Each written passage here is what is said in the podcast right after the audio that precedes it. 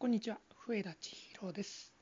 ニュースのソムリエ、笛田千尋ザ・ニュースバー。このポッドキャストでは、自称ニュースのソムリエ、私、笛田千尋が、まるでソムリエがワインを一つ一つ吟味するように、ニュースをじっくりと吟味、時に熟成させて、寝かせて、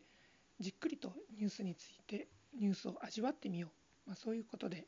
お送りしております、ポッドキャストということになっております。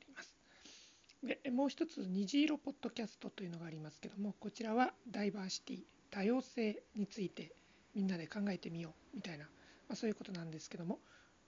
その2つポッドキャストをお送りしていますけども今回はニュースのニュースのポッドキャストということで気になったニュースあれこれを喋っていきたいなと思っています。で本当にねなんかこうバーでまったりとワインを食い入らせながら世間話をするような感じでちょっと最近気になった話題があってねみたいなね、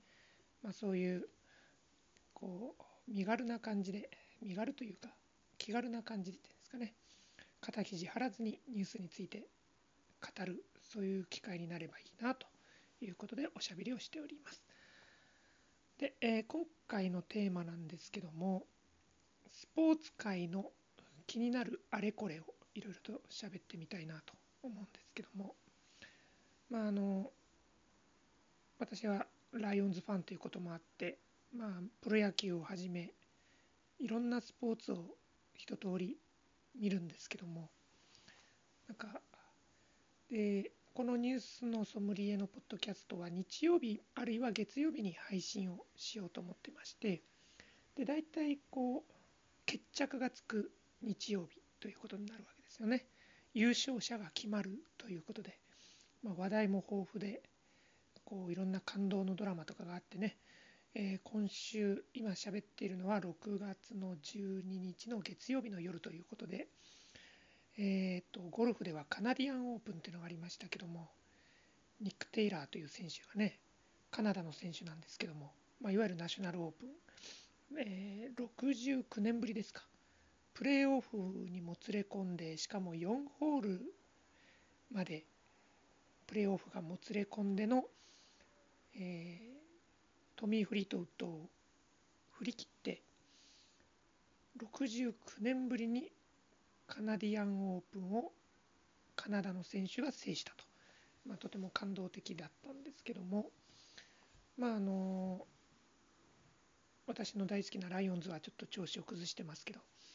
なんかねあのいろんなスポーツそこここに課題というかなんかこう手放しで喜べないなっていう水を差されるような話があるんですよね。でまずそのゴルフで言うとあの最近ですかね男子ゴルフの公式戦でもう本当に最後のグリーンのパッティングのところで選手がパットを打ってボールがまだ動いているのに他の選手がそのボールの動いてるところをまた越していくみたいなね。もう絶対あっちゃダメでしょそんなことがっていうような。もうなんかそういうね。私もゴルフツアーを見に行くことはあるんですけどそのギャラリーお客さんが例えばあのキャディーさんあのキャディーさんがね止まってください止まってくださいプレー入りますから止まってくださいっていうのになかなか止まらない。で携帯の着信音が流れるとかねシャッター音が聞こえるとかそういうお客さんのマナーの問題っていうのはあったんですけどプレーをしている選手ですよね。選手がそうやって大事なパットを打っててボールがまだ動いてるのにそこを他の選手が通るかなっていうね、まあ、そういう問題があったりとかね、まあ、あとはあのツアー選手権。プロゴルファーによるプロゴルファーのためのツアー選手権にアマチュアが出るのはどうなのかとかね、まあ、そういう問題もあるわけなんですけど。それあのゴルフ界にかかわらず今週のスポーツでいうとモータースポーツ最高峰の戦いと言われているル・マン24時間レースっていうのがね24時間まさに耐久ですよね。あの本当にこう過酷なね24時間にわたる過酷なレース。で100年ということなんで1世紀。ね箱根駅伝と同じぐらいの歴史があるわけですよね。であのー、その記念大会ということで、まあ、トヨタは6連覇を目指すも残念ながら今回は優勝できなかった、まあ、フェラーリが強かったってことになるんですけどでもこれもなんかあの事前のレギュレーションにはない何があったかわからないけどその調整っていうのが行われて37キロだったかな？ウェイトを積まされてしまったと。であの性能調整ってやつですよね。で、まあ、優勝したフェラーリにもウェイトは課されたんだけどもそれでも十何キロなんですよね。でトヨタにはそれの20キロ以上重い37キロのウェイトを課されてしまったなんか理不尽っていうかねしっくりこないんですよねなんか一緒にしちゃまあ私モータースポーツに明るくないんで一緒にしちゃなんなんですけど一時期あのスキーのジャンプ競技が日本がとても強かったあの長野オリンピックの時にね日の丸飛行隊の再来っていう感じでね金メダルあの時取りましたけどでその後にスキー板のね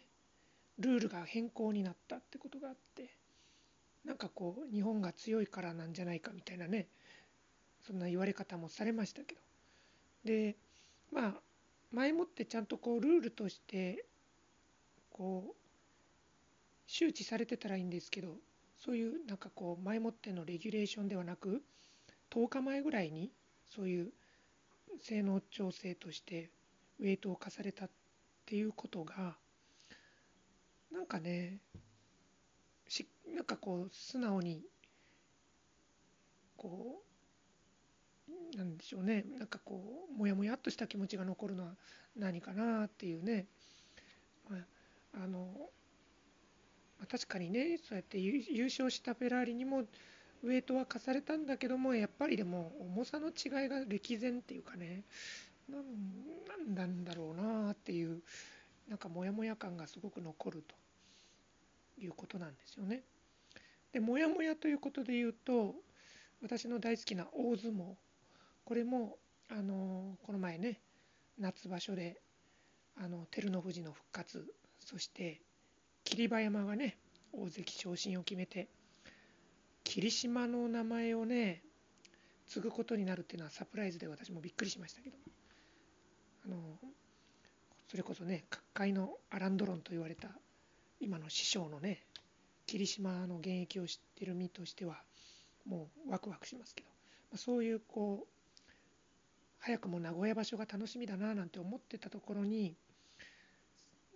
最近日本相撲協会が開催したイベントのね腹タッチ会っていうねお相撲さんのお腹を触ることができるっていうねなんかこうなんでしょうねあの巡業とかでこうファンがコミュニケーションでねあの握手とかをしてでちっちゃい子とかがねお腹ポンポンなんつってねそういうのはこう可愛い感じがしますけどこうわざわざその力士のお腹を触る会みたいなねイベント立てしてねこれもし女性アスリートだったら絶対にないはずなんですよ。ねもうハラスメントもいいところですからねお腹を触れますっていう。ねであの何人かの力士が登場してで本当にその力士のところにずらーっと行列を作って一人一人がお腹を触っていくわけですよね。こうそれってどうなのっていうね。それをこうイベントとして大々的にしかもね腹タッチ会と銘打って大々的にイベントをやるそのセンスを私はやっぱり疑うしでそれをねネット配信とかもしたわけなんですけどね。その握手会とか記念撮影会じゃダメだったのかなっていうね。まああのこう土俵に上がる時のねもう本当に回しだけの姿じゃないないその裸のお腹を触るわけじゃないちゃんと服は着てるとはいえなんかねどうなのよそれっていう。ねであともう一個言うと全仏オープンテニスのあの加藤選手の失格。ね。ボールパーソンがずっと泣き止まなかったからっていうなんか基準はそういうことでいいのって。じゃあ泣かなかったら失格じゃなかったのかとか。で温情であの混合ダブルスの方には出場させたっていうんだけど。それだったらなぜし、ね、出場させるんだったらなんで失格にしたのかなとかね。こう、まあ、もちろんそのボールパーソンにちょっと当てたねそれはちょっとやっぱ加藤選手、まあ、それも加藤選手自身もいけないことだったなっていうことでだからちゃんと謝罪もしてるしね。警告も受けたけどそのビデオを見たわけでもない。ビデオも見ることなく決めてで基準がボールパーソンがずっと泣いていたからっていう。なんかこう釈然としないですよね。なんかそういうなんかモヤモヤが残るようなスポーツの話題がそこかしこにあってそれぞれに本当になんかこうクリアじゃない。人と一通り言えるのはクリアじゃない。で腹立ち会に関してはセンスがないっていうね。なんかすごくスポーツ界盛り上げようとしてるのは分かるけど課題がすごくあるなっていうことを感じた今日この頃ということで、えー、このポッドキャストは12分という時間制限がありますんでそろそろお開きということになるんですけども皆さんいかがにお考えでしょうか？ということでお相手は私笛田千尋でした。